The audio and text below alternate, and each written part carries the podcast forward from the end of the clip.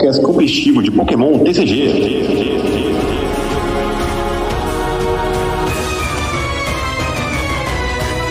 Bom dia, boa tarde, boa noite, boa madrugada. Seja bem-vindo a mais uma edição do Dragon News Podcast, o seu podcast competitivo de Pokémon TCG.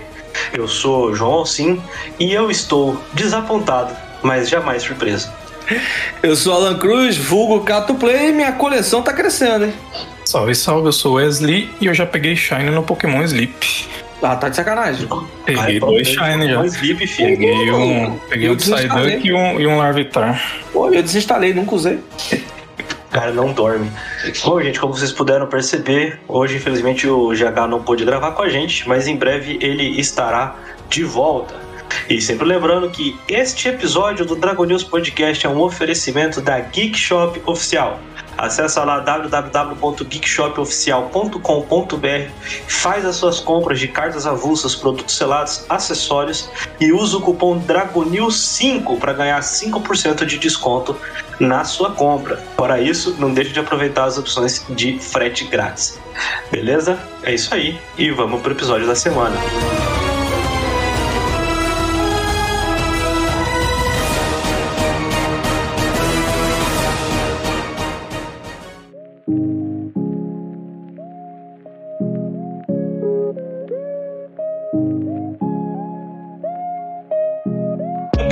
Notícia que a gente tem essa semana é que o novo Pokémon foi revelado. É o Poltergeist. Eu, sei lá, eu imagino que seja assim que se pronuncia. É um Pokémon do tipo Grama e Fantasma e tem uma nova habilidade chamada Hospitality, na qual ele recupera um pouco de vida dos seus aliados quando ele entra em batalha. É, aparentemente ele é meio relacionado ao Poltergeist, né? Aquele outro Pokémon de, de Galar, que é o bolizinho de, de chá. É, e, mas o texto que fala sobre ele diz que, apesar de similar, é um Pokémon completamente diferente. E aí eu já quero deixar a minha pergunta aqui pro nosso especialista em VGC, o Wesley Ribeiro. É mais um Pokémon convergente, Wesley? Isso mesmo, ele é um convergente e na verdade não é nem do Poltergeist, ele é um convergente do Sinistee, por incrível que pareça. Dessa vez ele- eles fizeram uma, meio que uma evolução cruzada, meio que isso, sabe? É, na, na página oficial dele fala que apesar do, do nome, ele Uhum. é um convergente do Sinistee, então ele vai ter uma evolução muito provavelmente. É, do que eu ia comentar, né? Que se ele é. é, Se ele, eu tinha visto isso, né? Que ele era uma convergência do Sinistee. Se é do básico, é possível que tenha alguma evolução. Hum, Mas eu não curti tanto assim o design dele, não. Eu achei meio estranho. Na hora que. No vídeo de apresentação que mostra é, um senhor contando uma história, a história dele, né? Uma história antiga. E aí eles mostram uma animação num, num, num- num traço de desenho antigo. Eu falei, pô, legal, cara. Eles estão representando como era, como foi dito, daquele Pokémon. E na hora que ele realmente aparecer, vai ser algo mais atualizado. Eu- Aí eu não curti tanto, não. Ah, eu curti Ah, eu porque eu, maneiro esse, esse eu Pokémon. Não, o conceito eu acho legal. Não, Não, o conceito eu acho maneiro. Eu não gostei de, do. Eu não curti muito o, o, o design, mas o conceito eu achei legal de ser o chimarrão. Achei maneiro isso. Ou então um, uma cuia, não sei se é, se é o correto, de, de tereré. Ah, Rapaz, o chá verde o japonês é Pokémon- bem comum no, no Japão, no chá verde aí, então. Aham. É, Não, mas- mas, é uma, é uma de tereré, ele tem até uma bomba ali, ó, numa, tem uma mãozinha dele É, pô. uma bomba. Já tá confirmado o Mundial em Campo Grande no 2025. Entendeu? É, o próximo excelente. Pokémon que vai revelar. o Próximo Pokémon que vai revelar uma capivara. Entendeu? A gente tem uma estátua, um sobar gigante. Vamos colocar um Pikachu do lado. Pronto. Tem um Pokémon tereré, uma capivara que vai surgir. E já tem o sobar pro Pikachu comer na, na Feira Central. Mundial Grande maravilhoso. confirmado. Uma curiosidade é que eu acho que eles estão com algum problema com alguém lá dentro, porque desde Legends eles têm feito esses, esses trailers revelando Pokémon e já é o terceiro, assim, que eu me lembro, pelo menos, que, que mostra algum Pokémon fantasma, entre aspas, sugando a energia vital de alguém, né? Foi o mesmo no, no trailer do Zorua, de, de Hisui. É fizeram um trailer do Roundstone também. E agora o do Poltergeist também. Mas, que mas ele não. Mas eu acho que ele não suga energia vital, ele coloca o Opa. povo pra dormir. Mas, mas tá. Ele diz lá na, na- no, no trailerzinho que ele, ele suga energia vital das pessoas, né? Deixando aquele pozinho luminoso lá. Que bizarro, porque é um monte de criança no trailer. Ah, acontece. Pois é, pois Ah, é. do lugar errado na hora errada.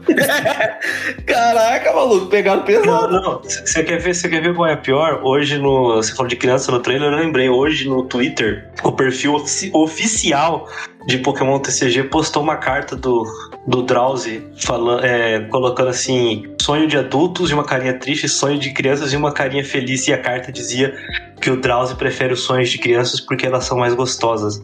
E tipo, mano. A galera ficou boladíssima no Twitter hoje por causa disso. Ah, falar em trailer, falar em coisa aqui, só um parênteses.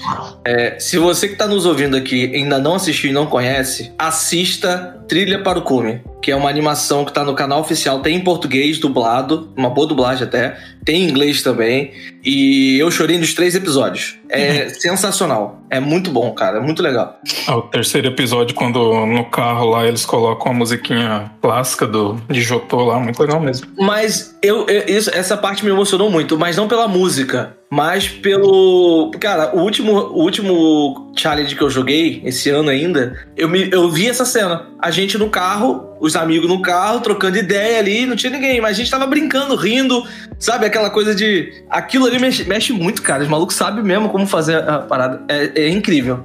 E o segundo Não é uma episódio. de entretenimento à toa, né, cara? É. Ele Não, e o, segundo, do- e o segundo episódio, quando, ele- quando ela chega no regional, foi a minha sensação quando eu cheguei no Inter em 2019. É incrível. Ah. Assistam, assistam.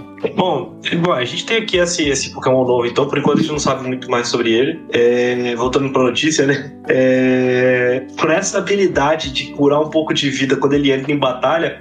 Ô, Wesley, assim, a gente não sabe nada, mas, pô, isso aí combinado com aquele ataque que troca o, o bicho pra ficar curando, spamando essa habilidade em campo, pode ser interessante no VGC aí. É, que- que existe, é igual no, no TCG, né? Tem coisa melhor. O, o Among Us com, com ataque de cura é infinitamente, sempre vai ser uma cura muito melhor do que qualquer outra coisa, assim. É, que não revelaram, se eu não me engano, não revelaram o quanto que essa habilidade cura, né? Mas assim, esse, esse Se ela Pokémon curar muito, compensa. é, tem que ser uma cura muito boa pra pra compensar, assim, a, pra entrar no meta de fato. Mas a princípio parece que vai ser só aquele tipo de Pokémon que vai ser usado por criador de conteúdo pra mostrar como ele é, como funciona no, no jogo, Uhum. etc. Mas metagame eu acho que ele não, não chega a entrar. E claro, a gente tem que esperar uma possível evolução pra ver também o potencial dela, né? É, não, o nome dele em japonês é Chadesu. Sim. Eu, eu até mandei no, no grupo logo que saiu, ele é literalmente chamate, né? É, que maravilhoso o nome desse bichinho. Cara, eu, eu achei maneiro. Eu achei maneiro. Bom, seguindo aqui, é, outra notícia que a gente tem essa semana foi um pouco parada depois da semana do Mundial. Acho que dá uma baixada nas notícias, né? Mas é, é, foi revelado numa conferência da GameStop uma inexplicável Premium Collection do Gaira dos X. Então é uma box aparentemente que vai ser, vai ser vendida na GameStop apenas. É, vai trazer um Magikarp Reverse, não é nem holográfico, é um Magikarp Reverse.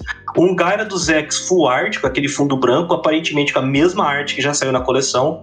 É, um protetor magnético com uma base igual aquela que a gente falou na collection do Charizard alguns programas atrás. É, 65 sleeves com o Gaira dos terastalizado seis boosters e um código, né? É, a, a princípio esse produto deve custar é, R$ 39,99 em dólar, é claro, como foi aquela é, Premium Collection do Charizard X. E é isso. Eu continuo achando assim inexplicável a existência de uma carta, um produto como esse, mas aí eu deixo pra vocês comentarem sobre isso aí. Eu também acho inexplicável, a não ser que eles tenham algum plano de ação pra isso, ou eles achavam que essa carta poderia ver algum jogo com Bascalibur e aí já tinha esse produto programado. Hum, sem sentido. Não, não- sinceramente, é para colecionador. E se, ela, e se essa carta aqui vier como promo, eu vou ter que comprar uma dessa, né? Porque Agora eu sou colecionador de promo. Eu acho que a única explicação seria isso mesmo, né? Um produto que já foi planejado lá no começo mesmo, né? Mas eu acredito que não venha promo, até porque se for pegar do Charizard, por exemplo, é uma arte diferente, né? Ah, Essa aqui é, é literalmente a mesma arte, um Magikarp reverso do nada. Uhum. Então acho que é só isso mesmo e sei lá, pegar pelo sleeve e pelo, pelo expositor, né? É. É, tipo, Eu acho que não vai ser promo, não, Cato. Você tá tranquilo de arrumar isso aí, porque não deve ser promo, não. Ah, então Pela- nem pela quero. Pela cara, pela cara, deixa eu ver aqui, ó. É, é a Cara, mesma arte é a do mesma. cara dos X da coleção. Então, tipo, se eles, se eles tiverem a coragem de fazer uma carta promocional com a mesma arte da carta da coleção, aí é loucura. Uma Não, cartinha, né? e, e tem mais, o sleeve não vem. Muito difícil. Se, se esse produto. Esse produto vindo pra Ah, eu gente não vai ter. Não, Não vai ter. ele é exclusivo de uma loja. Ah, exclusivo? Não, então, Nossa, não, então a- aqui embaixo, no finalzinho da notícia, até a, a, a Pokébit colocou que o produto vai ser lançado dia 3 de novembro, ou seja, junto com o Paradox Rift. Apesar de a gente olhar é, os boosters dentro e nenhum deles aparentemente ser de Paradox, parece que os boosters são de Obsidian em Revolver. Chamas, que ele vai realmente custar R$ 39,99 e ela coloca que é, esse produto não é necessariamente um exclusivo da GameStop, tá aqui embaixo. Ah, é Pode verdade. ser que seja agora. exclusivo, mas ele não necessariamente é, é, foi, é, é exclusivo, entendeu? É, É que não deve ter sido listado ainda como exclusivo, mas quando ele realmente for é, lançado, então, talvez assim, mude isso. eles, eles colocaram que o evento, o evento era uma conferência da GameStop. E nessa conferência, os produtores, as fábricas, eles apresentam os produtos que vão ser lançados para a loja. Só que nessa mesma conferência, a, a Pokémon, então, ela mostrou produtos da Escarlate e Violeta 151. Por ela ter mostrado esses produtos lá, isso implica necessariamente que os produtos que apareceram lá não necessariamente vão ser exclusivos da GameStop, porque ela não vai lançar um 51 exclusivo da GameStop. Aham. Então pode ser que essa Premium Collection apareça em outros lugares. Só que conhecendo a Pokémon e levando em consideração que a gente já tem exclusivos da Amazon, exclusivos do Walmart, exclusivos da GameStop, é, exclusivos da Target, é, não, não duvidaria que fosse, entendeu? É, agora dá pra ver, né? É, daí eu acho que a única coisa que chamaria atenção, e mesmo assim, porque eu ainda não vi como é que é, é esse card protector aí de metal, que a gente não sabe, o Magnetic Card Protector aí, que eu não sei o que que é. Porque não mostrou ainda. Depois que mostrar, se for legal, aí beleza. Aí a gente pode querer esse produto só por causa disso. Porque Gyarados é um Pokémon legal, eu acho. Mas sem a imagem disso daí, não quero mesmo não. E outra, se vier pro Brasil, não vai vir. Eles não vão importar esse card magnético e o sleeve também não vem, então... Ah, duvido fortemente. Hum. Bom, seguindo aqui, foi revelado o line-up oficial de Paradox Rift, a coleção de novembro, o quarto set do bloco Escarlate e Violeta. A gente falou sobre ele recentemente, até no episódio passado a gente falou que era era o produto a, a gente revelou né, o nome da coleção e a data, né? A gente brincou sobre se já podia comprar passagem pro dia 17 pro like, mas tá aqui. Os produtos de Paradox Rift, a gente tem a foto da Booster Box e a foto dos boosters, né? Seguindo aquela compreensão dos Pokémon que aparecem nos boosters geralmente são ultra raras. A gente tem um Garchomp X Terastal Água, que a gente sabe que vai vir. A gente tem o Iron Valet, que a gente sabe que vai vir. A gente tem o Holy que a gente sabe que vai vir. E a gente tem o Arma Rouge, que o GH falou no último episódio que poderia ser um Pokémon ultra raro. Então, pode ser que tenhamos um Arma Rouge X. Fora isso, tem outros produtos aqui, né? Tem os kits de, de pré-release, tem as promos, né? É, é um Setitan, vem qualquer coisa, um Arctibax, que nunca vai ser usado além de entrar na, na Pokédex, um Pineco de 70 de vida, que eu acho interessante. É, a gente não sabe qual é o ataque, porque tem uma moeda exatamente em frente do, do texto da carta. E um Sinistee. E aqui eu volto lá no Poltergeist, viu, Wesley? Porque quando veio esse, esse Sinistee aqui nessa notícia, eu pensei imediatamente, pô, vai ver o Poltergeist vai evoluir do Sinistee igual o. O, o Poltergeist, né? Tipo, ambos evoluindo do mesmo bicho, mas não, né? Parece que não. Ah, é. Como eles revelaram que é, é justamente um, um paradoxo, né? Então já, já foge dessa, dessa teoria. Mas seria interessante também, né? Faz, igual já fizeram outras vezes.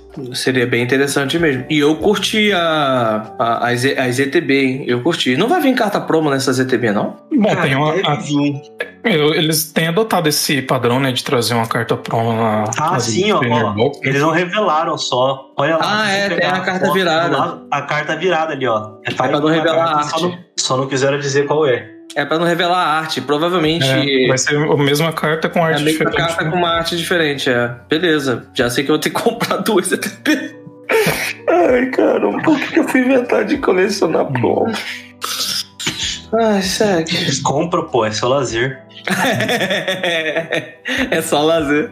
Co- Aí- Compra, pô. Aí eles revelaram aqui também as quantidades, né, de, de, de coisas que vem Ah, no, é? no set, né, que é interessante a gente até Sim, sim. passar por cima, né? Eu fiz um vídeo, né, quando eles anunciaram o nome em português, que é Fenda Paradoxal, e eu passei um pouco sobre isso daí do release que eles lançaram pra gente, mas puxa aí, assim.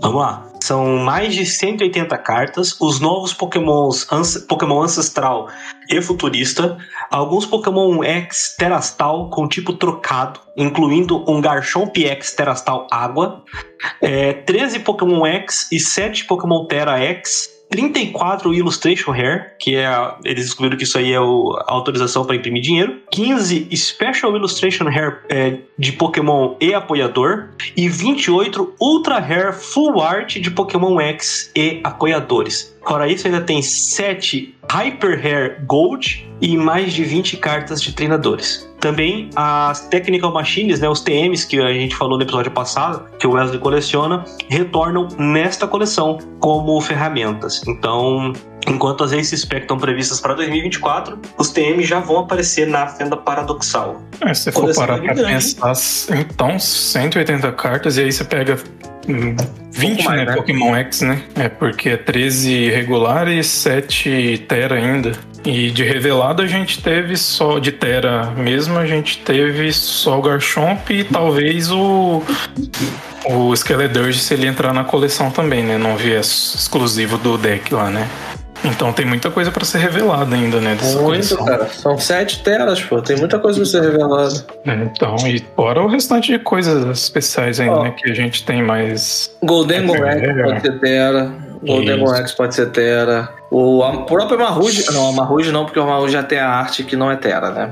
É, a arte do booster dele não é Terra, né? Então, ali do, se você olhar os do booster, só o Garchomp do booster é Terastal, né? Os outros não. Uhum. O- Sim. o- os paradoxos, eles podem terastalizar? Pode, normal. Pode, Normal. qualquer Pokémon pode. Hum, Mas eu acho que eles não vão trazer paradoxo do terastalizado agora, não. Nesse momento eu acho que não. Também vão dar uma Eles vão introduzida foco, primeiro e depois. é, eles vão dar foco na mecânica primeiro. Uhum. E Eu aí espero também tem a. babies. Vocês vão me ouvir Ah. reclamar disso até o final do bloco, que todos eles saiam babies pra poder ocupar espaço na Pokédex. Já sabe que algum não vai vir, né? É. Não, não brinca com isso, não. ser a mesma novela do. É, Eu, eu tive que, eu, eu tive que colocar um, um. Como é que é o nome daquele bicho? Eternato. Radiante. Um Eternatus Radiante na Pokédex a contragosto e você faz isso comigo. Você não gosta de Rorimun. mim? Vai ser o Rorimun, Rorimun. Confia. Não, não. Poxa vida. É, assim, o Não que eu mais isso. Espero mesmo é que tenha mais TM além daqueles dois que eles revelaram, né? Que são duas cartas já interessantes e que venham mais que possam jogar, né? Até porque as duas encaixam bem em, Lost Box, que é um deck que eu uso. Então, que venham mais. Sabe o que eu acho? Eu acho que pode acabar acontecendo da gente ter esses dois TM nessa coleção. Hum. Esses que já apareceram, que a gente já sabe que vão estar aí. E, e aí, é, provavelmente essa coleção, meu chute, tá? Não é informação, meu chute. É, essa. Ah, não, se bem que essa coleção a gente teve três coleções com letra G, né? Obsidian de Chamas é G também. É isso? Uhum. Isso. É. A gente teve então Astros Cintilantes F, a gente teve Origem Perdida, não, Estrelas Radiantes F, Origem Perdida e Silver. Ah, não, então a conta não deu certo.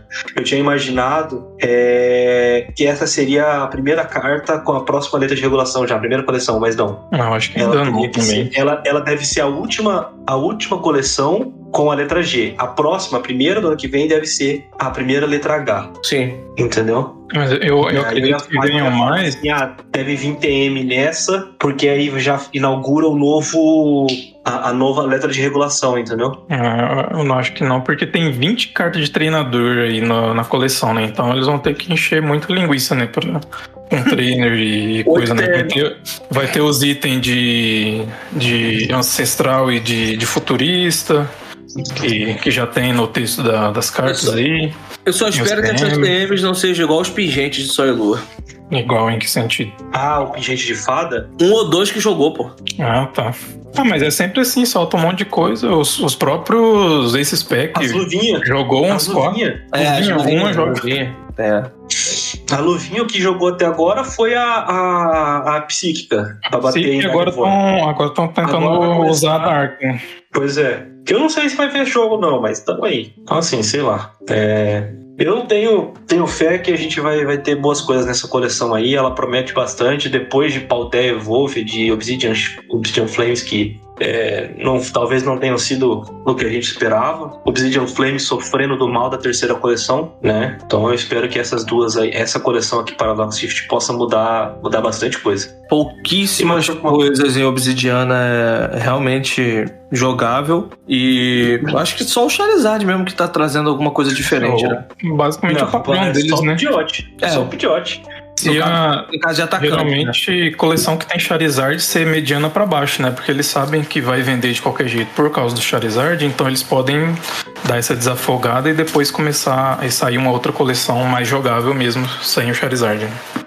É. Aqui de mediana pra baixo, essa aí foi pra baixo com força, né? É porque o que É, eu falei ele só o Charizard na questão, na questão de atacante, porque eu acho que a melhor carta ali ainda é o Pidgeot, melhor que o Charizard. Nossa, disparado, disparado, disparado. Disparado, assim, é, uma- é absurdo como é um game changer, a desgraça do, do, do- do bicho em campo. É muito, eu já tô, muito eu já forte. tô triste. Tô triste porque eu vim acompanhando o preço dele é, no mercado americano pra ter uma ideia de como que ia ser aqui no Brasil. E ele teve preço de pré-venda e lançamento por volta dos 6 dólares. O que me fez pensar, pô, precinho, precinho tranquilo. 6 Hum. dólares, trintão, né? Vai chegar aqui no Brasil a uns 50. Já Hum. disparou pra 10 dólares e só sobe essa desgraça. É. Eu, Vamos eu só quero saber o- qual controle que o Sander vai bolar com o Pidgeot aí pra gente poder Com linkar. certeza, com certeza. Quero muito. Ah, mas isso não deve demorar. Ó, Pittsburgh tem regional, hein? Não duvida não do Sander. Também não. Quando que é o regional de Pittsburgh? É uma semana antes do. Acho que uma semana antes do de Curitiba. É, é, dependendo do- da data certinha, acho que eu vou ver se eu faço uma transmissãozinha pra acompanhar esse Pittsburgh. Tá saindo vários, e um monte de inscrição, né, pra regionais lá fora, né, de Pittsburgh, de Uhum. Barcelona, de Peoria, só tava, saiu agora há pouco também. Hum, vou ficar de olho então no calendário. Sim. Ah, eu vi uma. Nos comentários aqui, todo mundo falando de. Ah, olha só, vai ter, além do Holy Moon, já tá confirmada uma carta do Sandy Shocks X. É, então é. Ah, tá aqui, ó, no, no texto, na descrição, tá aqui, ó. É Holy Moon X, Sandy Shocks X, que é o do Magneton, né? Magneton, né? é, Iron Valiant X e Iron Hand X. Além disso, Garchomp X, Mewtwo X são terastalizados para outros tipos, além de Arma Rouge X e Goldengo X e outros Pokémon X vão aparecer. Então, é, o, o, o Iron Hands e o Sandy Shocks vão aparecer. A gente já, já tem confirmado Garchomp e Mewtwo como Terastal modificado e Arma Rouge e Goldengo como outros, outros Terastal. Aqui deve entrar também aquele Skeledirge de metal, né, que a gente falou, né. Wesley? Ah, acre- acredito e espero que sim, né? Porque é muito mais fácil conseguir na coleção do que. O Mewtwo é elétrico, se eu não me engano, né? É, do, o do deck lá é, se for realmente o mesmo, não, Ah, deve o ser. que provavelmente é, mas, mas não duvido de nada, porque Mewtwo é um Pokémon popular, então eles podem. Caraca, lançar, lançar dois paradoxos do mesmo Pokémon. Paradoxo não, dois dois Tera. Sei É, não, mas ó, lançaram, lançaram dois mega pra ele. Então, esse, esse Iron tá Hand desesperado. aí vai ser um puta tanque, hein? ah, es- es- espero que sim, porque ele no, no VGC é bem forte, então Muito tomara forte. que Ele, traga um ele- ele forte. é porradeiro no VGC, não é? É, ele é mais porradeiro e, e pivô, Não, mas né? Ele fica. ele tanca também, pô. Ele é pesadão, pô. Hum. Eu, eu tô com expectativa, eu achei bem maneiro, a, bem maneiro a- o, o Pokémon em si, sabe? A, o Iron Hands. E o Sandy Shocks é um dos poucos do passado que eu achei maneiro também. Bom, seguindo aqui, é, foram reveladas algumas das cartas, é, especialmente ultra raras da, da Escarlate Violeta 151. Eu queria passar aqui para vocês, só para a gente poder dar uma comentadinha aqui. É, o Gyarados, seguindo aquele padrão que o GH falou, né? É, você usa 5 energias para bater pouca coisa. É bem, bem estranho esse, esse Gyarados aqui, porque 190 de HP, quando você evolui, você tem que tombar 5 cartas do seu próprio deck e 4 energias para bater 200, é meio estranho. Mas tem uma arte do Pikachu Edu fofíssima e da Erika's Invitation aqui, maravilhosa. O que vocês acharam? Lindo. de- O Nine Tails, sensacional. O Alakazam tá A bonito Nine, também. Tails, a Nine Tails e o Alakazam estão maneiros também. É, Essas art, eu- assim, eu acho um pouco feio esse fundo. Esse chapadão, né? É, então, é só um fundo colorido. isso. Mas assim, a, as- da Nine Tails já saiu, né? A, a arte alternada. E é absurdo de bonito, é muito É lindo. absurdo mesmo. Sim. E esse É, Pikachu eu- aqui cheio de Pokémon na arte, eu agradeço por não ter nenhum que eu colecione aí, porque ハハハハ。Eu fiquei triste, eu fiquei triste com essas, assim, elas tão bonitas, tanto a Ninetales quanto a Alakazam, mas eu fiquei triste porque eu me senti de volta ali no começo de Sol e Lua, quando as cartas Full Art tinham aquele fundo só chapado na cor do, do Uhum. tipo do Pokémon. Mas se ele é Alakazam aqui, dá a impressão dele tá fazendo algum ataque psíquico no fundo. Sim, sim, mas por exemplo, a Ninetales ali, ó, fundão chapado em amarelo quase, tem só É. uma texturazinha de leve, eu, sei lá, é, achei meio, meio triste. Tá bonita a carta em si, mas, pô, perto do que eles andam fazendo de arte, acho que podia ser, ser mais, entendeu? agora essa Erika's Invitation aí, o que eu Não, vou usar ela no, no Snorlax tá. é brincadeira. Colocado, o Wesley aqui já, já é odiado na liguinha local É por mesmo? causa do, do deck de controle. O cara é o Sander da região aqui. Misericórdia. Ainda bem que você não joga com nós. Ó, Eu tô, tô amaciando os novatos aqui pra, pra eles aprenderem na marra. Bom, gente, essas foram as nossas notícias da semana. Pra gente, antes da gente encerrar o podcast, a gente poderia falar um pouco sobre as nossas expectativas para o regional de Curitiba. Tá chegando, falta menos de um mês da data da gravação desse, desse podcast. A gente tá gravando, vou datar aqui o podcast. Não, falta um mês exatamente, né? A gente tá gravando no dia 23 de agosto e o regional começa no dia 23 é, de setembro. Então temos aí um mês para nos prepararmos é, para o regional. Então queria ouvir de vocês a expectativa que vocês têm para esse para esse regional. O que, que vocês acham que vai, vai rolar? O que, que vocês acham que pode não rolar? É, sinceramente, assim, eu ainda não parei pra analisar, até porque a gente tá um mês, né, do, do regional, então ainda, a gente ainda, ainda não parei pra imaginar exatamente o que poderia surgir de deck ou coisa do tipo. O certo é que Pidgeot vai aparecer em um monte de configuração de baralho diferente. É, já vi Pidgeot em tudo que é tipo de deck, então isso é algo que eu acho que pode aparecer em diversas configurações. Assim como essa Obsidian Flame, ela pode talvez ditar um pouco do que vai acontecer diante do meta por conta do uso do Charizard. Porque se o Charizard for realmente uma carta que impõe algo em cima do meta, de pressão ou de dificuldade para os baralhos que a gente já tem, eu acho que a galera vai começar a procurar tete de grama para poder bater. Já estão procurando, na verdade, né? Mas já vão é, efetivar algumas cartas como uma tete mais consistente para pegar Charizard de surpresa ou já para ter certo de que Charizard vai ter que tomar cuidado com aquilo. Assim como os tetes para bater em fraqueza elétrico já estão surgindo também para alguns decks. Então é interessante pensar que uma carta que acabou de ser lançada num pós-mundial, num pós-formato de mundial, ele já começa a a traçar algo que possa mudar a direção que o meta vai surgir. Principalmente porque o Charizard ele bate na fraqueza do Mil. E aí vai ser. Não acho que Mil para de jogar, mas vai ser uma dificuldade de jogar contra. Mas também já tem uma carta para botar para bater no Charizard. Então. A- o, o- meta tá começando a se desenhar de novo. É, falando de, de deck, né, o que a gente tem hoje, é um, a gente tem visto nesses torneios online e tudo mais, é uma pós-mundial, tudo, tudo mais, é uma hegemonia muito grande de giratina, né? Tanto Sim. Arceu giratina quanto Lost Zone giratina. Eu acho que não vai fugir disso. Pra mim, é um dos melhores decks desse formato. Ele consegue lidar com muitas adversidades, tudo consegue se sair bem ali. E esse formato é, é um formato que o PF manda, né? Se você pegar um deck de Charizard, por exemplo, e ele não tiver out pro, pro PF to the pick, acabou, né, basicamente. Então, se um deck consegue usar PF e não parar, ele vai ter uma vantagem absurda nesse, nesse princípio de formato. É. Concordo. Hoje É. eu enfrentei uma giratina que o pé ficou o jogo. Eu tava de Gardevoir. Então, aí E se aí você eu- consegue colocar 4 PF e, e abusar ali de juiz, de, de cartas de, de disrupt na mão, isso aí vai dar uma vantagem absurda, né? Sem te travar. Cara, o pior é que tem, tem se desenhado pra isso mesmo, né? Até a gente a gente teve League Challenge aqui essa semana passada e, pô, PF reinou no League Challenge, né? Toda hora era um PF de pick diferente. É... Penei na última partida porque toda hora o adversário baixava o PF de pick. Por sorte também a gente ficou, ele ficou um pouquinho travado, ficamos todos os dois ali no, no draw passo, draw passo, draw passo. Até uma hora em que eu consegui comprar um estádio. Então, assim, o Badger The Pick tá se mostrando como uma das cartas mais fortes do formato, né? Se você for parar pra pensar, é, como os decks estão muito se apoiando em habilidades, né? Por exemplo, é, acho que talvez um que apoia pouco em habilidade, pelo menos no, no- depois do começo do jogo, em habilidade que é parada pelo The Peak, por exemplo, seria o Bascalibur com Chainpaw, né? Que você vai ficar ali mais na, na habilidade do, do Bascalibur, né? Depois do começo do jogo, você já usou as, as outras habilidades de Pokémon com caixa de regra. Agora, todo o resto, sabe?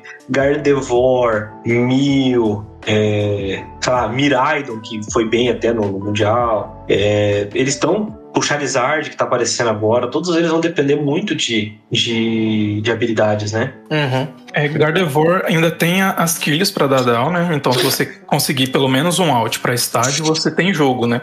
Agora, é, eu tenho visto muito o Miraidon se adaptando e jogando com PF pra não para poder parar o- os decks do oponente. Uhum. Então, é, você tem visto essa, essa adaptação dos decks, né? Que não, não usavam PF e tendo que, que correr até ele, né? Pra poder lidar com esses decks que, que são fortes, se não tiver habilidade parada, mas que sem habilidade não, não consegue fazer muita coisa, né? Se eu não, até Lugia tava começando a correr é, PF também. É, tem, tem vários decks que, que são dependentes de habilidades que estão usando pelo menos uma cópia, né? Que é pra uma- uma- um momento específico ali que você já usou a sua Uhum. habilidade principal poder tentar parar o oponente, né? Então é uma, caixa, uma, uma carta assim que tá basicamente dominando mesmo, né? De, de forma geral.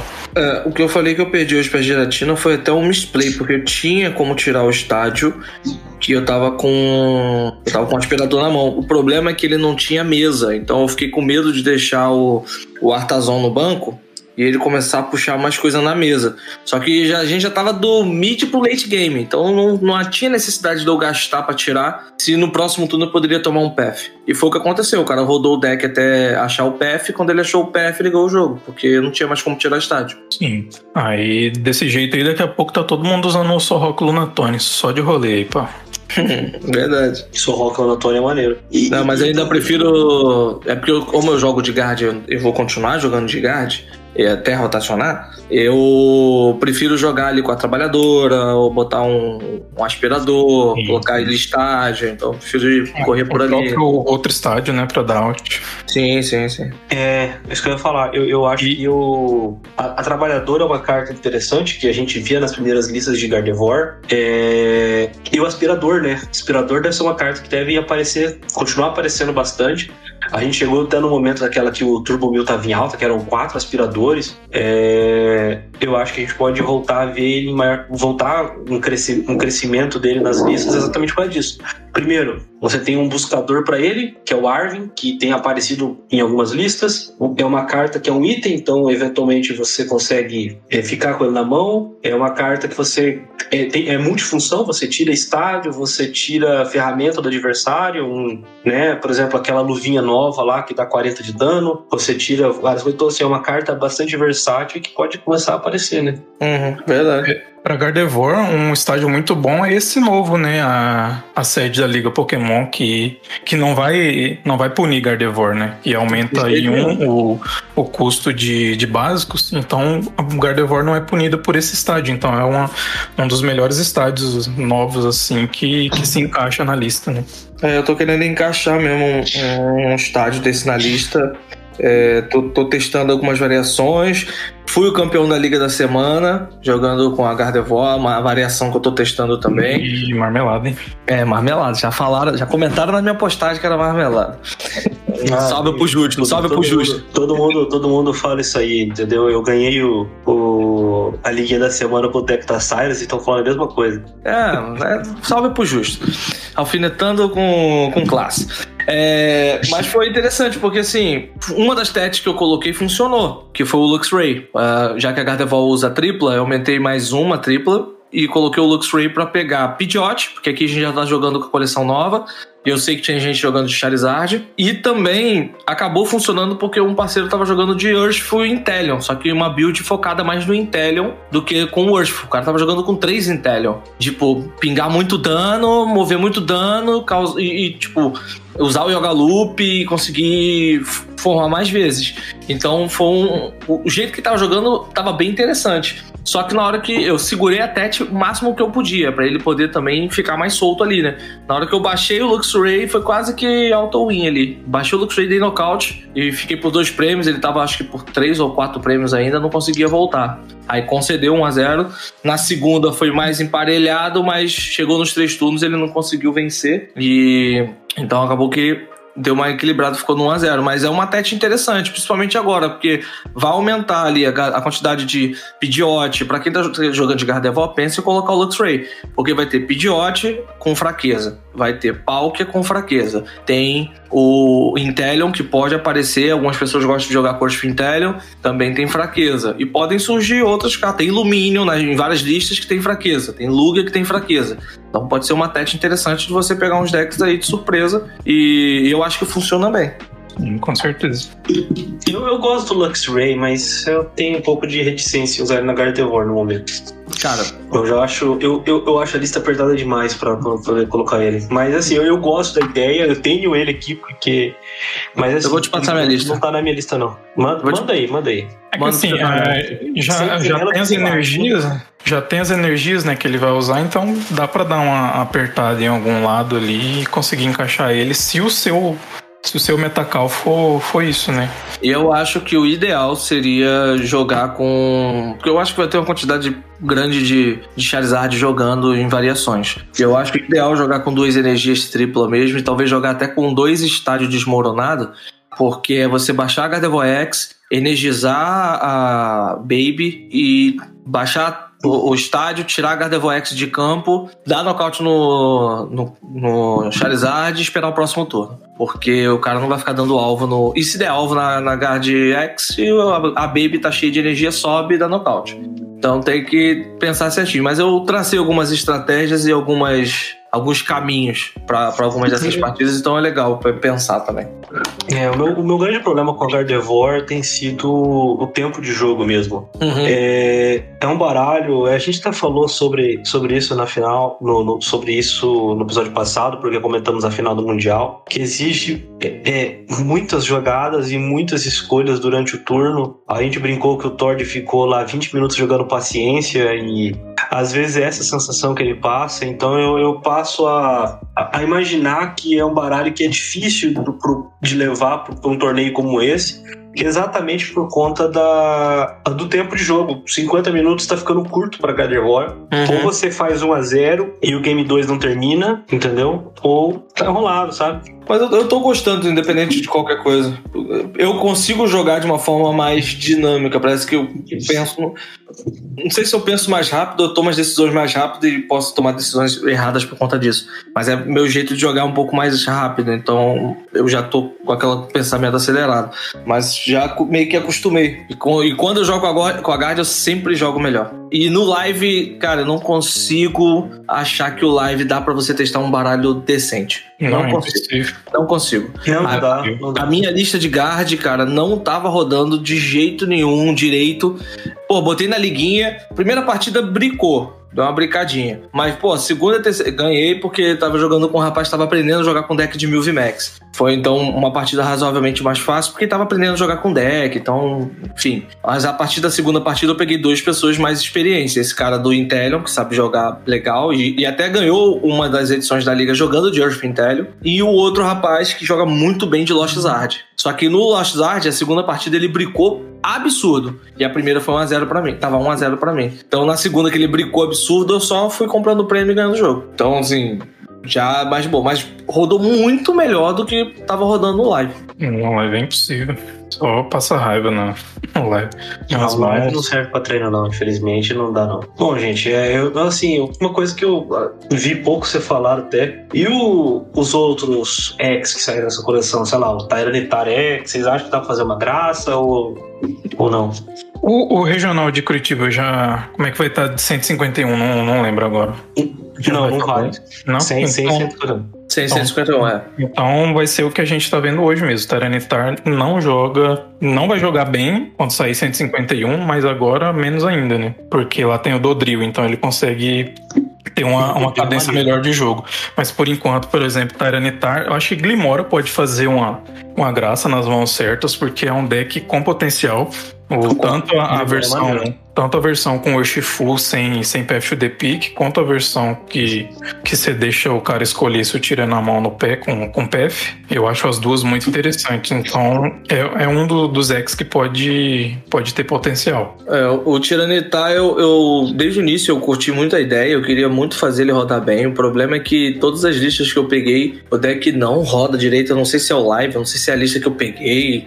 O deck não, não, não roda direito, de jeito nenhum. É muito complicado complicado de fazer ele rodar. E outro que eu gosto, que eu acho tem potencial e eu gosto, cara, pode não parecer, mas tem potencial e eu gosto é a Vespikin. A, a Vespikin, se você traçar uma, uma parada legal nela, cara, ela bota três contadores de dano em todo Pokémon que tem contador de dano no banco do oponente. E ela tem 270 de HP. A fraqueza é ruim contra a Charizard, mas ela tem a Vespikin Baby, que bate 120. Então, com uma faixa, você chega a, 180, a 150, 300 e dá uhum. pra usar uma Alakazam ali pra mover dano, já que tem dano no banco.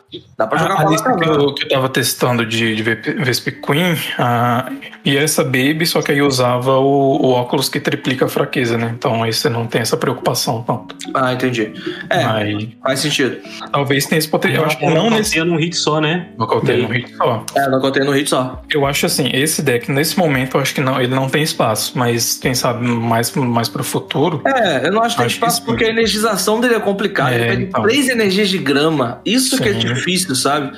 Uhum. Você tem que usar ali a Sherrin, botar as energias antes de evoluir. E às vezes você não tem as energias e tem a carta na mão e uma pesquisa. E aí você vai fazer o quê? Vai dar a pesquisa e jogar a carta para evoluir. Então, assim, fica meio complicado de você montar. Eu hoje, cara, eu tentei fazer ela rodar, mas misericórdia, o live não deixou jogar com essa carta. É, o que me deixa que triste. Eu tava, tava testando tem, tem forçado a, a Gardenia mesmo, né? Não, não vai com, com Sherrin, é mais na. Me passa então depois de eu testar. Vou, vou te passar já já. E, e outro que eu acho que assim, foi um. Não sei se foi mais pessoal, porque eu tava com bastante hype nessa carta.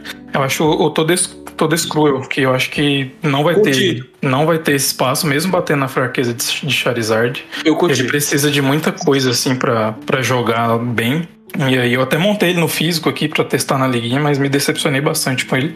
Então eu acho que não é um dos que vai ver jogo no momento ainda. É, Talvez não seja a hora dele, né? É. Talvez estava, esteja faltando alguma coisa, sabe? Não funcionou conforme eu esperava, funcionou algumas vezes, mas às vezes que funcionou, eu curti demais jogar com deck. É, quando ele funciona é lindo, né? É. Mas é, ele tem uma, uma curva de, de erro, assim, que não, não permite ele, uhum. ele falhar tanto, sabe? O que, que tem mais de X na coleção? Acho que, ah, de, acho que de importante. Ah, de relevante, né? Pra gente lembrar é isso mesmo, né? Essa gente nem lembra. com a Caval, Skeleturge, isso aí tá claro que não vai ver jogo mesmo. Não, o Miauscarada uh, até. Não, é, no caso é Decidueye. Não é o Decidueye? É, o Decidueye eu vi uma galera fazendo uma, uma caixa de pássaros ali, né? Com Decidueye, Pidgeot e, e Altaria. Hum. E assim, acho que só pode ser que fique melhor quando sair 151, que aí vai ter a ferramenta de estágio 2, né? Uhum. Que aí o, o esse pivô do, do Decidueye fica, fica mais otimizado, né? Por enquanto uhum. eu acho que ele não tem tanto é. potencial assim, né? Aí a gente tem na, na coleção o Revavrum, tem o Ice Kill, tem o Absol, essa galera aí eu acho que não vê jogo, não. O é, Ice Kill eu até vejo. Acho que é... não agora. Não, o Ice Kill eu até vejo, cara. Sabe por quê? Porque a gente vai ter Arceus. É, vamos, vamos lá. Arceus Giratina. Tem muita gente colocando Serperion no deck. Ah, então, sim, eu vi. Serperion e Lithium. Tem uns usando Lithium também. Serperion, Lithium e alguns jogando até com Shaimin. Então, o uma cópiazinha ali, aquele. É, como é que você fala? O One-Off. um on-offzinho dele num Xianpao, no Xianpao X, não acho de ruim, não. De ruim tom, não. Por uma match específica, sabe? Bater na fraqueza de um bicho desse, entendeu? Então, assim, não acho de todos ruim, não. Eu acho até interessante. Tanto que tem um parceiro aqui da cidade, que eu não vou citar nomes pra poder não. Tá aqui pensando em colocar na lista dele. Uma cópiazinha para essas partidas porque é uma tete específica, mas você pode enfrentar alguns baralhos que estão se preparando para pegar Charizard e colocar umas cartas dessa no meio. Então isso pode fazer sentido. E aí é um bicho que bate 160, que vai bater na fraqueza, né? Chegar a 320. Sim, sim. É, é 160, né? No, é isso aí, dá um hit em qualquer Pokémon de grama, por enquanto, que tem. E eu acho que dá nocaute no. Se o cara baixar um, um VMAX, que eu acho muito difícil ser Lithium VMAX. É mais fácil o Lithium V-Star. Então, eu tenho visto muita gente usando justamente o VMAX porque é mais difícil do Charizard dar o hit kill, né? Dar o hit kill. Ah, então. E, e eu acho que esse Lithium ele tem o quê? 310? 310. Uhum. O Charizard tem que ter. Você tem que ter pegado 5 prêmios pro Charizard nocautear em um hit, sabe? Então, aí no caso do Xianpao X com esse a skill de fogo, você bate no. Se o cara baixar des, descuidado ali, não sabe da TET, o cara baixar um Leaf, um VMAX, três prêmios. Sim, sim, sim. É. Eu, eu acho que sim. É, ele. Até coloquei na minha buy é, é umzinho ali, que eventualmente pode ser que veja o jogo. Mas eu, eu já... se isso, se isso vai falar. ser tão presente a ponto de justificar a TEC nesse momento, entendeu? Mas eu acho que não, justifica por se, causa do, do, Pelo menos no regional, desculpa te cortar, no regional, porque como tá tendo uma crescente de Charizard nos online aí da vida, porque tem muito deck jogando, independente de estar tá topando ou não, tem muita gente jogando. Então eu acho que a, a, galera vai se preparar para enfrentar. Então vai ter coisa de grama no deck. E aí o cara que quer jogar de Xianbao, ele pode baixar, pô, esse é um bicho de fogo aqui, uma TET legal que eu não preciso gastar. Tipo, ligo três energias e bato. Não preciso descartar seis, sete energias com Xianpao pra dar nocaute num VMAX. Ou num V-Star. Com três é. energias eu tô dando nocaute.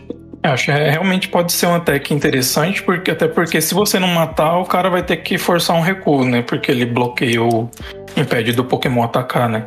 É, exatamente. Então, talvez, assim, a depender de como o, o formato e o meta se desenrole, pode como ser gente... que, ele, que ele vire um on-off mesmo em, em deck. Como a gente não, não tem parâmetros ainda, talvez Pittsburgh pode dar uma ideia pra gente, já que vai ser antes de Curitiba, talvez Pittsburgh nos diz alguma coisa sobre isso pô, apareceu muita coisa de grama. Por causa de Charizard, Charizard foi bem. Chegou top, pode não ganhar, mas chegou top foi bem. A galera já tem ideia de lista. Aí pro Curitiba aí sim vai fazer mais sentido a TET. Vai depender muito do, dos primeiros regionais, né? Eu nem diria tanto, porque só se a galera destoar muito dos torneios físicos do que tá sendo nos torneios online, né? Que já usam Obsidian Flames, porque só tem dado Giratina, né? Eu, eu, por isso que eu digo até que não deve fugir tanto do Giratina, porque eu acho que, que o pessoal que vai assim, nesse torneio é mais então. Vai joga no, no seguro, né? De, é um ou outro que, que não, faz algo fora da caixa. Eu fora concordo. Da casinha, assim. Mas aí a gelatina tá colocando uma TET, porque já usa energia de grama. Por que sim, não sim, colocar sim. um Shaimin, um, um Serpério? É, eu vi, eu vi é. algumas gelatinas com Lost Box usando o Shaimin V. Sim. Sim. Dá um mundo. É, o, os, os Arctina, por exemplo, tá usando ou Serperior ou o Lithium, né? Sim. E o Lost Giratina tá, tá indo com Shaimin, geralmente, porque não precisa evoluir, é só um, só um básico ali para bater no. Depois que o, que o Charizard já, já pegou um prêmio, né? Uhum. O, o que eu vejo é que assim, é difícil até você escolher é, qual, qual dos dois, entre o Lithium e o Serperior, por exemplo.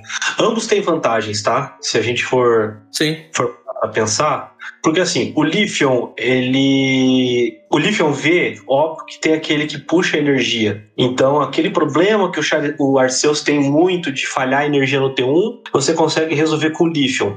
O Lithium evolui para o V-Star. É... O V-Star é interessante, que é 180, que nocauteia o Charizard, só dá dois prêmios, é, tanca 30 de dano, mas aí a desvantagem, ele exige duas energias de grama e uma incolor para bater.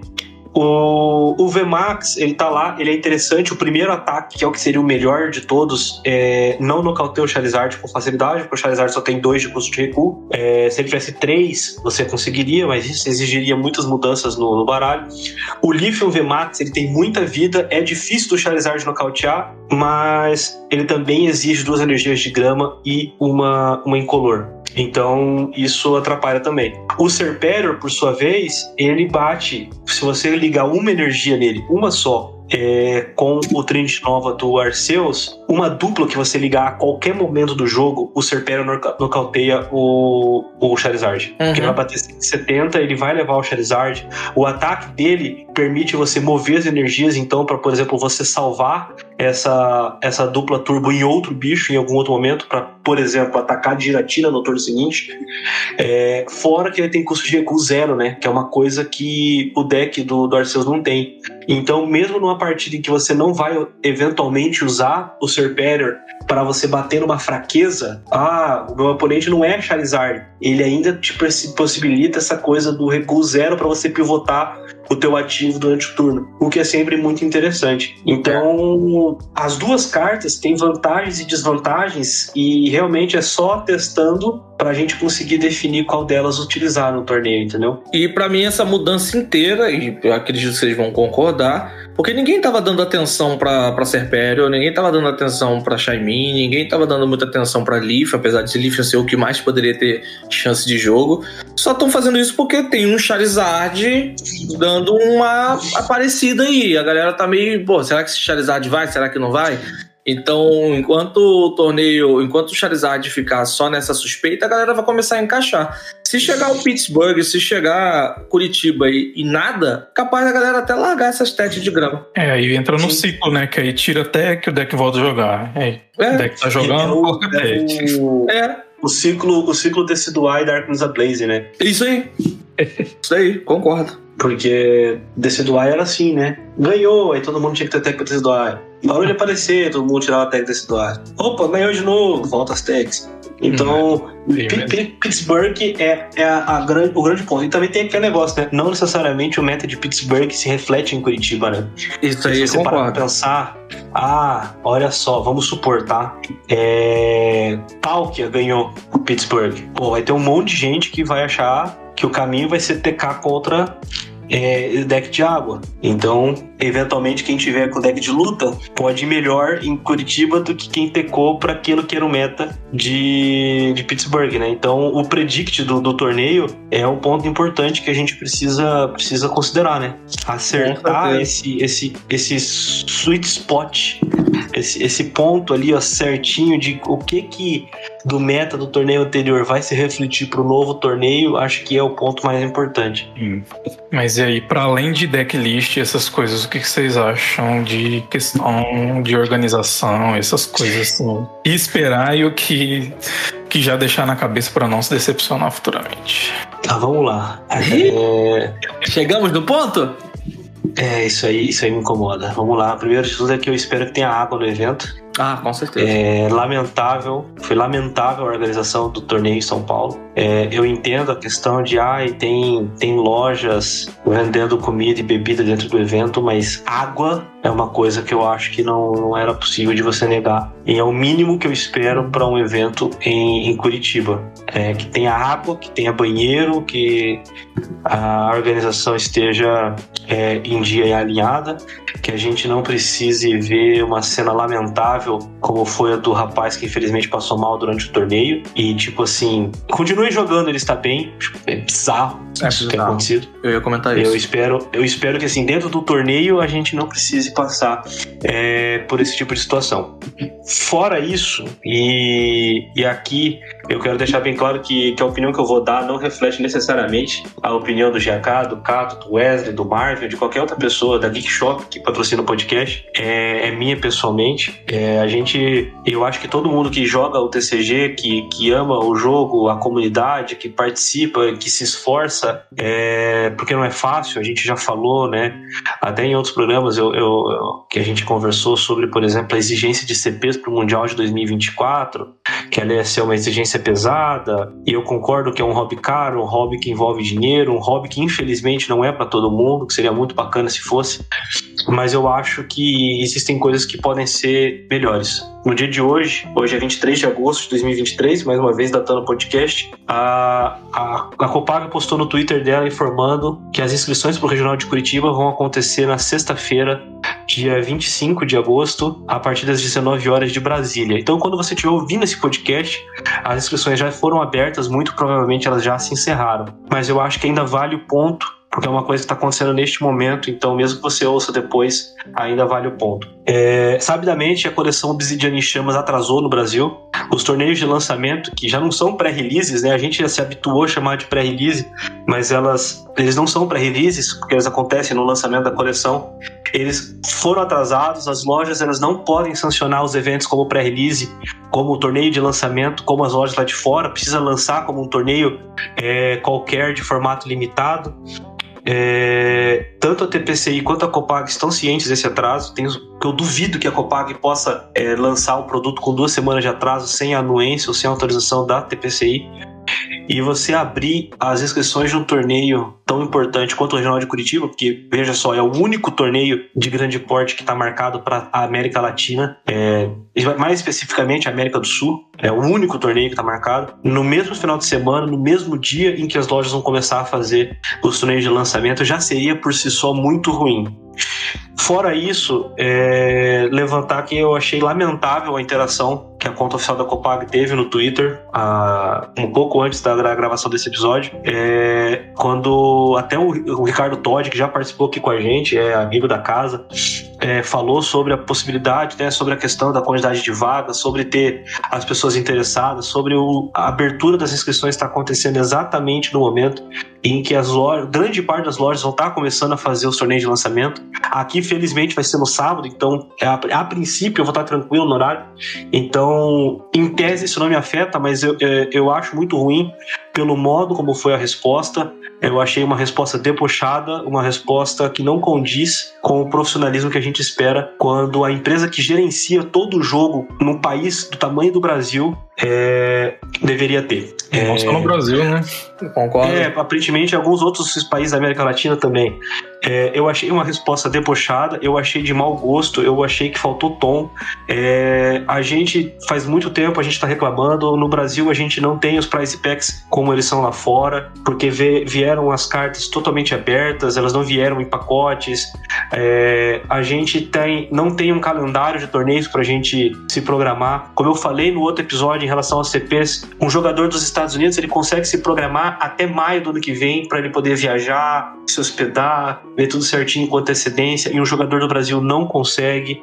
É, as inscrições aqui estão acabando em dois, três minutos e quem acompanhou no Twitter pode ver que tem jogadores de fora, especialmente dos Estados Unidos, que estão muito de olho nas inscrições aqui para poder participar dos regionais, porque eles vão precisar fazer muitos pontos, então eles estão numa corrida de ponto também muito grande, então eles estão considerando viajar até a América do Sul, são mais de 10 horas de voo para poder jogar aqui. É, a gente tem premiação atrasada. Quem acompanha no Twitter viu que tem pais de jogadores da Sênior, da Júnior, jogadores da Master que não receberam premiação do Like em novembro do ano passado. Vai fazer um ano já o torneio. Quem jogou o Team Challenge na temporada 4 até agora não recebeu sua premiação.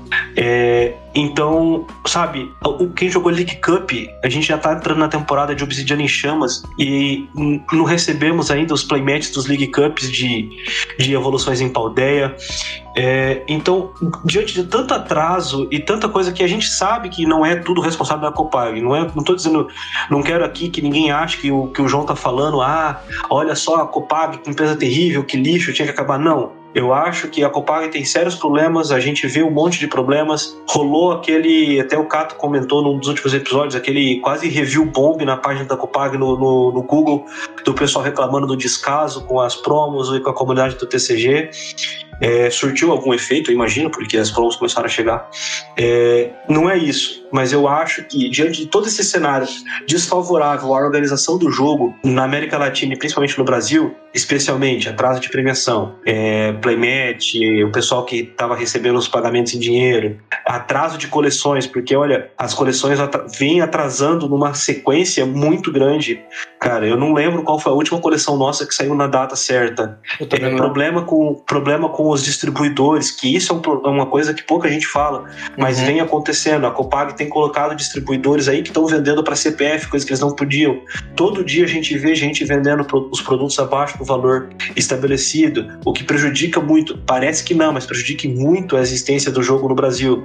Muito Então, diante de todos esses eventos, é, eu acho que responder é, como foi respondido no Twitter de forma debochada, eu achei que foi fora de tom, eu achei ofensivo, eu não achei legal. É, a gente tem um problema sério, e vocês me desculpem o monólogo, tá? A gente tem um problema sério no Brasil em que as passagens sobem de preço muito rápido. Quem pretende jogar Curitiba teve que comprar passagem sem saber se vai conseguir a inscrição. E até aí, tudo bem. É, porque é o normal, tá acontecendo no mundo inteiro.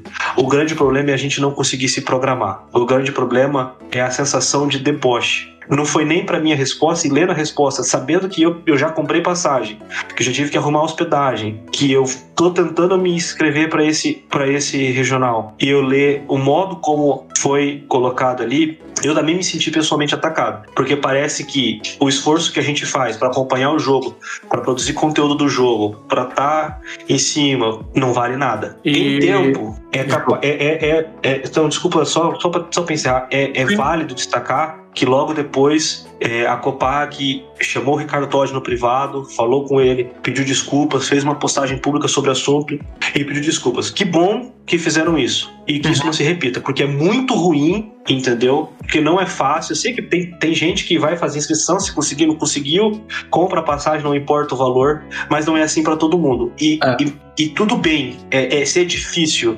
O negócio é que as coisas não precisam ser mais difíceis do que habitualmente seriam. Então eu vejo, eu vejo Eu fiquei muito decepcionado. É, espero que eu consiga fazer a inscrição, mas vamos acompanhar. É Bom, isso. Eu tô. Assim, foi uma coisa que me pegou muito esse, esse final aí. Eu acho que pegou a todo mundo, né? E uma coisa que eu queria acrescentar ainda é que é o seguinte: é, várias empresas no Twitter, rede social, responde de uma forma engraçada, responde de, de brincadeira, com piada, com meme. E até teve um, um, um grupo de WhatsApp nosso ah, teve uma pessoa que foi respondida com um meme que na hora eu até achei engraçado, sabe? O, o meme que falou que falou lá sobre as instituições, aí perguntou, e o Latam? Respondeu com um meme que foi de uma forma ali já meio, meio estranha, mas de qualquer forma, não, eu não achei tão ruim assim. Eu dei risada daquele ali. Só que a resposta que foi dada por Ricardo Todd foi de tão mau tom que eles pegaram o formato do texto que o Todd escreveu, pegou a mesma dinâmica da forma que ele escreveu, das cobranças que ele fez, eles reescreveram na resposta de uma forma muito debochada. Que numa das partes, eu não vou parafrasear aqui, ele fala que, pô, ele quer saber porque ele tem as passagens compradas e seria muito ruim ele não conseguir fazer a inscrição porque ele já pagou os negócios. E aí ele vai e responde da mesma forma que seria. Então você fica de olho aí para você não perder, porque se você perder, você não vai conseguir viajar. Eu tô só parafraseando aqui, não foi com essas palavras, mas pô, isso daí é, é um negócio muito absurdo, sabe? É, não, não dá para não dá para levar, sabe? Você ter respostas em redes sociais que são de piadinhas e brincadeiras é uma coisa. Agora a forma que foi dita, porque meio que pegou a forma que ele escreveu e só reescreveu de uma forma debochada. Pegou o mesmo texto texto, a mesma estrutura de escrita que ele usou para questionar e, e, devolveu com um deboche, como se fosse uma paródia, Sim. entre aspas, assim, sabe? Isso que eu falei assim, cara, que absurdo isso. Pô, brincar, você brincar, fazer uma piadinha ou outra, como já aconteceu várias vezes com o Twitter da Copag, legal, várias redes sociais de outras empresas estão fazendo a mesma coisa. Mas a forma que foi usada, mesmo que a intenção da, da mensagem tenha sido num tom de brincadeira, mas não entrou em tom de brincadeira. Não teve como aceitar como uma brincadeira aquilo. Não tinha como. A forma que foi. Ninguém. Acho que poucas pessoas leram e entenderam como uma brincadeira. A maioria, a grande maioria, entenderam como um deboche, como algo desrespeitoso. Sim, Não, mesmo que fosse uma brincadeira, é, o momento ali é, tá menos de um mês já do, uhum. do regional, não tinha notícia nenhuma nem nada, não era um momento para isso, né? Era algo que, pô, deveria ter sido levado um pouco mais a sério no, na ocasião. Sim. Sim. E, e eu vou te falar, até uma das postagens, uma das, das respostas que eu recebi é, foi falando que, ah, mas não é porque você comprou a passagem que você tem que ter a, a, a inscrição garantida. Não, não tem mesmo. Não, verdade. É, é, o, o, problema, o problema não é esse, entendeu? O problema não é que, tipo, ah, mas é porque eu já comprei o deck, eu já comprei passagem, eu já, já reservei hotel, eu preciso ter essa inscrição. Não, não tem nada que você tenha essa inscrição. Uhum. É, é, o grande problema é, como você falou, o modo, a hora. Uma comunidade que está tanto tempo sendo maltratada, e eu, eu digo que é maltratada mesmo, uhum, que a comunidade concordo. de Pokémon TCG no Brasil ela é maltratada. É, e você ter esse tipo de resposta quando a coisa é séria, entendeu? Porque se, eu, se você pegar e me mandar um, um meme ali conversando, ou eu mandar uma brincadeira, como, como já aconteceu, é, não, vou, não vou dar a marca aqui, mas uma vez eu mandei uma mensagem brincando para um perfil de uma loja online.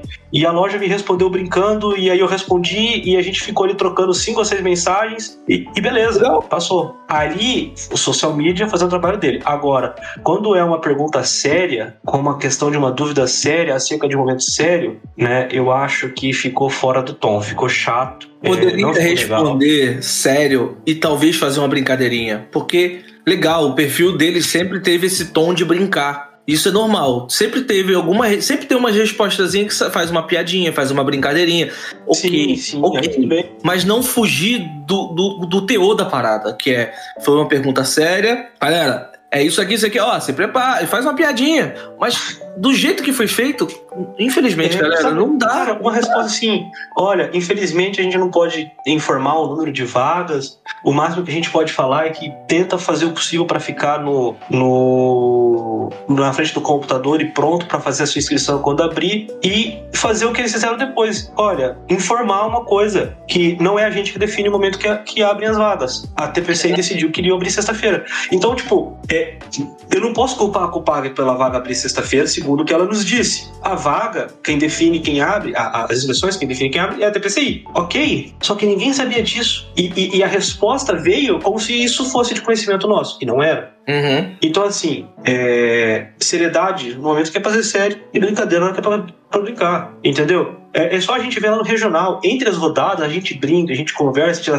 durante a partida, é sério, porque ali é importante. Sim, Se não fosse importante, não era um evento que dava 800 pessoas fácil. E é importante. vagas para esse evento, ela, ele lota. Lota. E é importante em diferentes níveis. É importante pro cara que tá lá competindo e é, visando uma premiação. É importante pro cara que tá lá confraternizando com os amigos. É importante que o cara que tá lá aprendendo. É importante que o cara que tá lá tendo a sua primeira experiência num evento premier, num evento grande, e que aquilo ali vai impactar a vida dele, como impactou a minha em 2019, a primeira vez que eu fui, que foi para mim foi excelente o evento. Então, vai impactar na vida da pessoa em diferentes situações, de diferentes níveis. E se você é impactado negativamente, mano, você perde coisas ali. E se você é impactado negativamente na empresa, antes de você ir, antes de você viajar, isso aí, isso aí com certeza vai viralizar, se já não vai, viralizou, porque eu não uso muito Twitter, é absurdo. E outro detalhe que eu queria citar de outra coisa que você falou mais cedo, é, de algo que a gente espera no evento, ter água, ter as coisas normais, e pontuar que o trabalho dos bombeiros na, na hora que foi socorrer o rapaz que estava passando mal foi excelente, foram ágeis, agiram corretamente, rápido, pum, conseguiram é, recuperar o cara. Sim, foi excelente, não tenho que falar quanto a isso. Agora, a organização deveria pensar em quem estava à volta e se impactou psicologicamente com a cena que viu. Eu não estava muito perto, mas aquilo me impactou. Eu, eu comecei a. É, eu me arrepiei inteiro, eu fiquei com aquela imagem na cabeça, né, da pessoa se contorcendo porque foi um, um ataque, ele travou ali, né? Não sei se é um ataque epilético, uma confusão, algo do tipo. E, e imagina quem estava sentado ao lado do cara, porque quando ele fez esse gesto, ele, ele mexeu na mesa. Provavelmente ele, ele é, é, empurrou as cartas ali e meio que deu uma bagunçada na mesa ao lado também. Então, fora o psicológico, cara, que é muito maior, como é que o cara vai jogar uma partida que você tem que pensar em jogada, pensar no que você vai fazer, no que seu oponente vai fazer, e quanto de dano, e, e N situações que você tem que pensar? O cara, no mínimo, aquela galerinha ali, os caras tinham que parar o evento, 10 minutinhos a mais, entendeu? galera, respira aí, toma uma água, a gente já tá cuidando do cara, dá um suporte, pô, pra tentar tranquilizar a galera ali pra baixar a adrenalina. Isso deve, eu queria só pontuar essa parte, era algo que eu queria completar, eu sei que já tinha passado, né, mas só porque tinha ficado na cabeça. Porque é uma coisa que eu espero que tenha no evento lá. Eu não vou estar em Curitiba por questões financeiras, uma coisa que você falou também na, no, na, na, na parte que você estava falando. Tem muita gente que, pô, não tem muita grana, tem que ir dos modos mais baratos para conseguir viajar. Eu talvez drop dessa temporada, porque eu eu que tô, tipo, aqui na região não tem ninguém para organizar. Eu sou competidor, mas como não tem ninguém e eu quero competir, eu quero montar uma liga, eu que tomei a frente para criar a liga aqui da cidade. E eu tô criando a liga da cidade, vou qualificar para receber as promos, pra gente poder ter challenge cup, então, por esse motivo, é, meus recursos estão todos voltados para fazer isso funcionar e dar certo. Então, eu não vou ter condições financeiras, porque não tem ninguém que banque, não, e estou desempregado. Então, eu estou fazendo as coisas na cara e na coragem. Eu não vou ter como viajar para Curitiba, vou fazer um esforço muito grande para ir para São Paulo, mas provavelmente eu não vou correr atrás de ponta essa temporada. Então, tem esses fatores. Porque se tivesse um calendário muito mais bem estabelecido, para que pelo menos eu soubesse, pô, a gente vai ter quatro regionais, um e o, e o Latam. É certo que a gente vai ter. O Latam vai ser em novembro. A data a gente não pode divulgar ainda. O ah, não próximo regional. Não, o próximo regional, a gente tem o de Curitiba agora, mas em fevereiro ou março a gente vai ter outro. A gente só não tem o dia certo, mas ó, fevereiro vai ter. Caraca, eu já me programo para fevereiro. Eu sei que eu tenho três meses, eu tenho quatro meses, cinco meses para eu juntar a grana, para eu já pensar no Airbnb, para eu já pensar se local que eu for eu tenho como ficar na casa de alguém. Pô, é o mínimo, não precisa me dar o dia e a hora. Me diz só o mês. Pô, a gente vai ter é setembro, março, maio, beleza. Aonde vai ser? Tal lugar? A definir o local, mas os meses tá certo? Caraca, eu já tenho como me programar pelo menos o mínimo, sabe? E, e a empresa não tá fazendo o mínimo, como o Alcim acabou de falar aqui, que isso tá lesando a galera. Querendo ou não, tá lesando a galera. Eu, eu tô nessa mesma situação aí de, de provavelmente dropar da temporada, porque principalmente porque o Mundial é, eu diria, com quase 99% inacessível para mim. Né? Mim é num local difícil de conseguir visto, é, é, é muito caro tudo mais. Para mim é 100%, então, não tem como. E aí, fora as coisas da vida que, que não permitem, né? Que, que a minha renda tá focada, tem, tem outros focos, né? Então não dá para simplesmente dispor de de ir para o Havaí para jogar, né? Mesmo isso se conseguir o, o invite, né? Agora, em questão de, de vaga, de organização, é, é um ponto que que tem dado bastante discussão, não só aqui né, no Brasil, quanto lá fora também. Tem muita gente que, que acompanha, que está em vários torneios, que não tem conseguido vagas em, em, regionais, por exemplo, ou special events, por exemplo, de, de Barcelona, de, de Peora.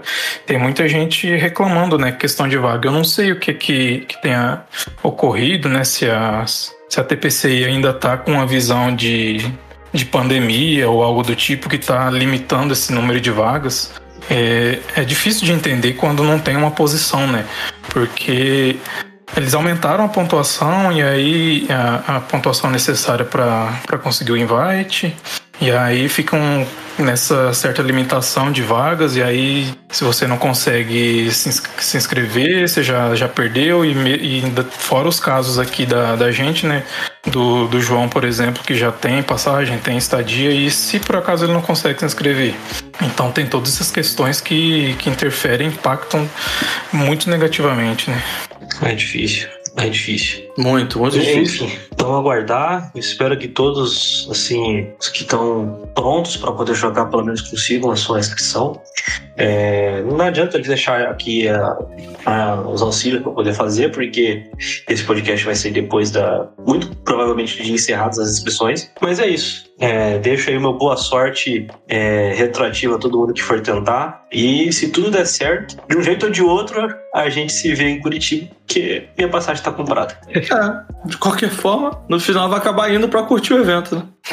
E toma cuidado, né? Porque se você não conseguir se inscrever pro, pra jogar, tem que correr atrás de conseguir o. A, tem que se inscrever para como visitante. Você pode não conseguir a vaga de visitante também. Se inscreve no, no Pokémon GO e vai embora. É isso, se inscreve no Pokémon GO. eu não lembro nem minha senha do Pokémon GO. Ainda não, só. É, só pra pegar o playmatch, né? pegar o kit e. Tô pensando em ver, dependendo da, da, como Pokémon GO sempre tem vaga, eu tô pensando em ver se eu consigo pedir alguém para trazer o playmatch para mim. ai, ai.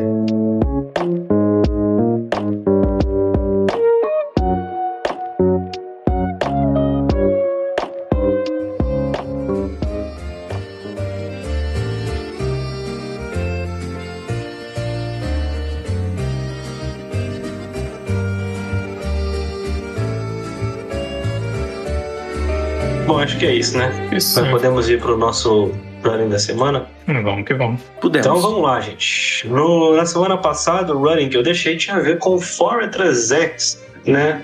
É, eu que perguntei o que aconteceria se eu ativasse a do Fortress, se eu poderia ligar a energia nele e tudo mais. Então vamos dar uma lida no texto da habilidade para a gente poder entender. A habilidade do Fortress X é energia explosiva. Uma vez durante seu turno, você poderá procurar por até cinco cartas de energia de grama básica no seu baralho e ligá-las aos seus Pokémon como desejar. Em seguida, embaralhe o seu baralho. Se você procurar no seu baralho desta forma, este Pokémon será nocauteado. Então, assim, você pode sim iniciar o uso da habilidade, procurar energias e ligá-las ao próprio Fortress.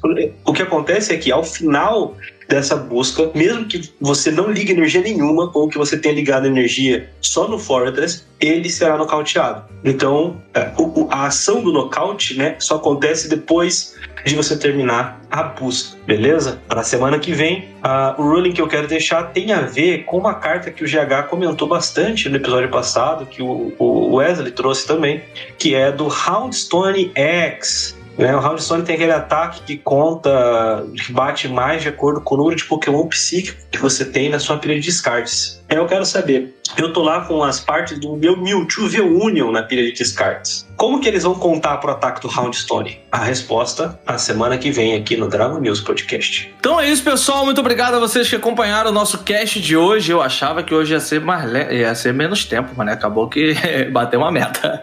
Então é isso. Espero que vocês tenham gostado. É, não esquece de curtir a postagem que a gente fizer aí nas redes sociais, seja no Twitter, seja no Instagram, para dar uma engajada e dar uma moral aqui pro canal, ah, pro, pro podcast. É, comente também, que eu acho que é interessante vocês comentarem nas postagens. Mande o e-mail, o Alcim vai deixar no final para vocês. Que é legal a gente receber mensagem de vocês. A gente talvez. é, a gente talvez não, a gente quer ler mensagem de vocês aqui no cast, então é, pare um tempinho aí, dá uma, manda uma mensagem pra gente. Eu acho que vai ser legal a gente receber a mensagem de vocês, beleza? Vocês me encontram nas redes sociais, nas redes sociais do canal Cato Play. Acesse também é, arroba Liga Cato lá no, no Instagram, que você vai acompanhar a liga que eu tô fazendo aqui na cidade. Né? Tô postando toda semana os resultados, a galera lá. Então acompanhe que vai ser bem legal. E eu vou ficando por aqui. Beijo no coração de todo mundo e até semana que vem. Mas, pessoal, muitíssimo obrigado por terem acompanhado mais esse episódio. É, comenta aí se você vai pro Regional de Curitiba, se você conseguiu se inscrever, se deu tudo certo. E vai deixando aí o feedback pra gente. E muitíssimo obrigado. Você pode me encon- encontrar lá na, no Instagram, arroba Mr. Wesley. E até a próxima. É isso aí, pessoal. E esse programa foi um oferecimento da Geek Shop. Você entra lá em www.geekshopoficial.com.br, usa o cupom DRAGONIL5 e você vai ganhar 5% de desconto na sua compra. Então não esquecem, o cupom e o site estão aqui na descrição do episódio. Fora isso, você pode me seguir tanto no Twitter como no Instagram em arroba João Alcim e seguir o Dragonews em arroba underline pod. Quer mandar um e-mail, uma crítica, uma sugestão, um elogio? Manda lá para dragonews.podcast.gmail.com. É isso aí e até semana que vem.